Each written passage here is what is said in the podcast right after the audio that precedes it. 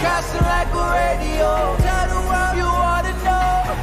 I'm brand new. Uh, I know one thing's true. I don't even really deserve to know you, but I, I'm a witness that you did this, and I'm brand new. So I, I'm ready to go, and I'ma tell the world what they need to know. A slave to myself, but you let me go. I tried getting high, but it left me low. You did what they could never do. You cleaned up my soul and gave me life. I'm so brand new, and that's all that matters. I, ain't love you first, but nah. you first loved me. Come on. In my heart, I cursed you. Yeah. But you set me free. Oh. I gave you no reason to give me new seasons, to give me new life, new breathing. But you hung there bleeding. You died for my lies and my cheating, my lust and my greed. And what is a man huh, that you mindful of him? And what do I have to deserve this loving? Trying to make the moments last. Holding on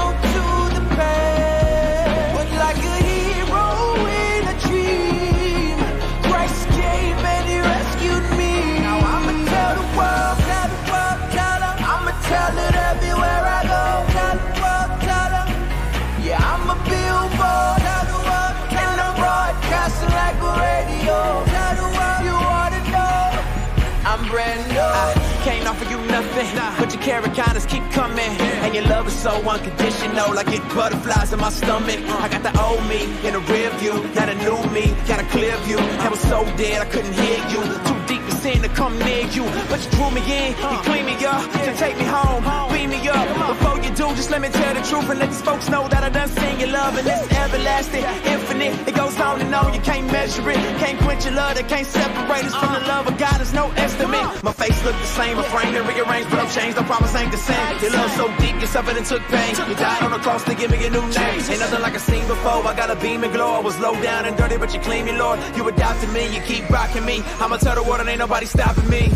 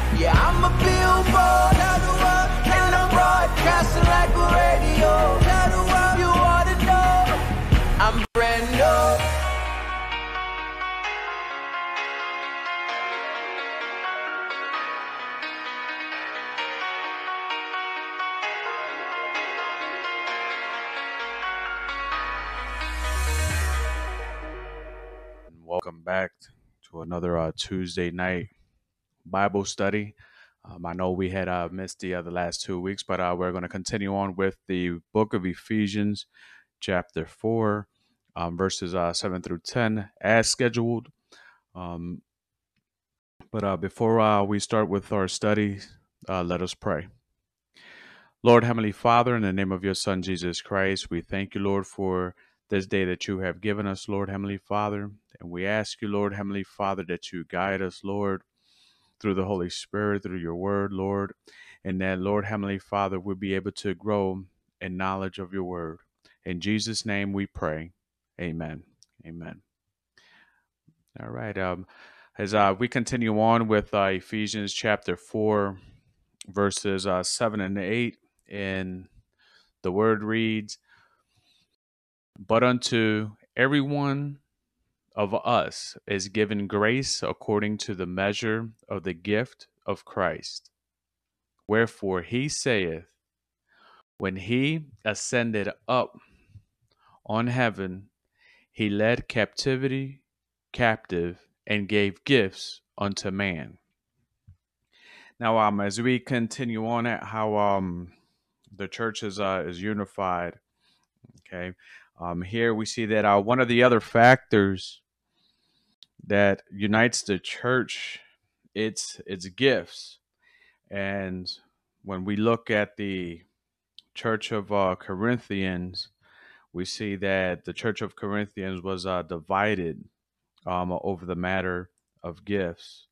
Now, um, spiritual gifts does not have to divide a church if one realizes the source of all gifts, which is the uh, the Holy Spirit. And uh, and Paul stated that unto every one of us is given grace in verse 7. Now, people are saved not because they deserve it or have earned it, but because God is a gracious God who looks who looks down on, at us and gives us salvation freely to all of those who believe in his son Jesus Christ. Now this gift was contributed not based on the believer's merit but according to the measure of get of the gift of Christ. And that gift is the gift of salvation and other gifts of God grace that are to be used to build up the body of Christ and to edify the church. Amen. Now, while Paul uses an illustration of from a uh, military um, victory parade back in our Psalms 68. And um, we had uh, read our Psalm 68 before. And we know that that uh, victory parade introduced the idea of believers receiving gifts. And Psalm 68. Okay.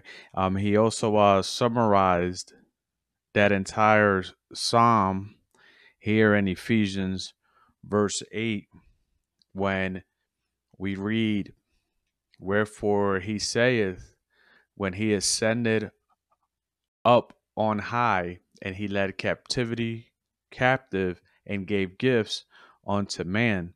In Psalm 68, was a victory psalm written by David to celebrate the conquest of the Jebusite the, the Jebusite city. And um, it describes a victory parade that took the conquerors physically up to Mount Zion and physically and uh, figuratively into the presence of the Lord in heaven. Now, this parade found its ultimate impression in Christ, who conquered his enemies and ascended back to his Father's throne in heaven. The victory parade describes a conqueror who ascended up on high, as in verse 8, and led captivity captive. Now, Paul's uh, discussion that Christ overcame his enemies and took captives for himself, those who were captive to sin. And then he gave gifts to those who had taken that he had taken ga- captive. And we all know what that gift is and that gift is the gift of our eternal life unlike the unlike uh, David, you know, Jesus gave a tribute to the ones who were held uh, captive. Amen.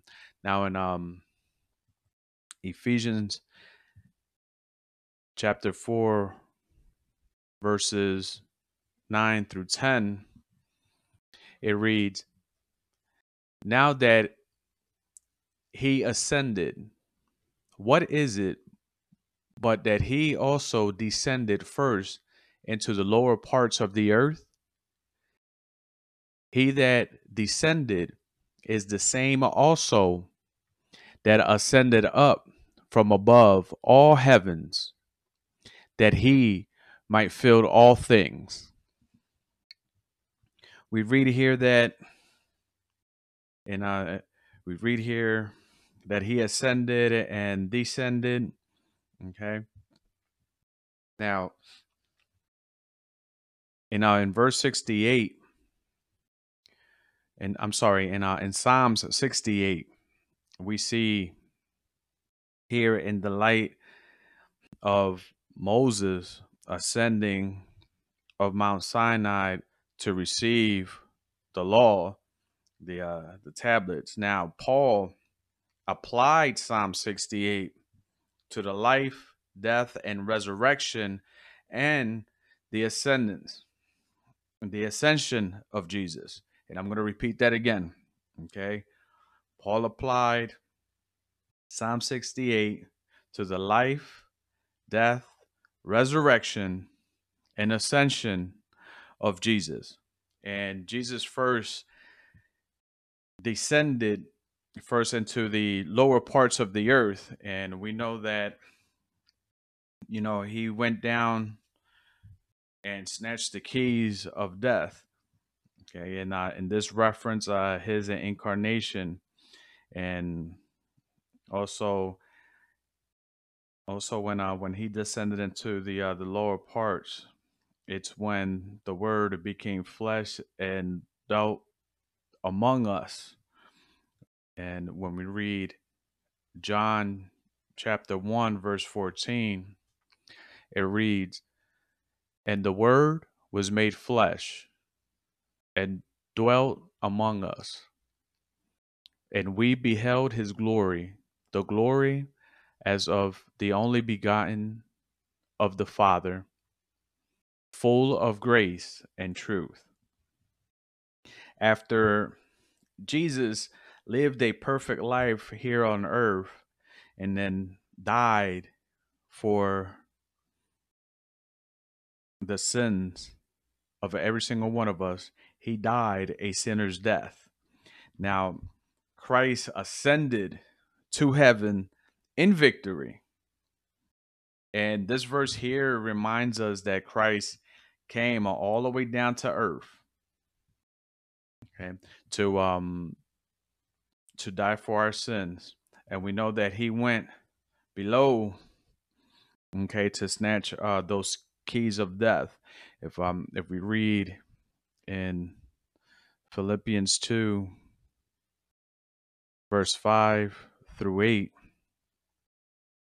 it reads, Let this mind be in you, which was also in Christ Jesus, whom being in the form of God, thought it not robbery to equal with God, though thought it not robbery to be equaled with God, but made himself of no reputation to take upon him the form of a servant and was made into the likeness of man. And being found in fashion as a man, he humbled himself and became obedient unto death, even the death unto the cross. And we also read that he ascended all the way back up into heaven in Philippians chapter 2, verse 9 through 11. We read, Wherefore God also have highly assault, assaulted himself, exalted himself, exalted him. I'm going to start all over again. All right. Verse uh, 9, it reads, Wherefore God also have highly exalted him and gave him a name which is above every name, that the name of Jesus every knee shall bow, everything in heaven and things in earth and things under the earth, and that every tongue should confess that Jesus Christ is Lord to the glory of God the Father. And this um these uh these verses right here just confirms that uh, Jesus Christ ascended back to heaven.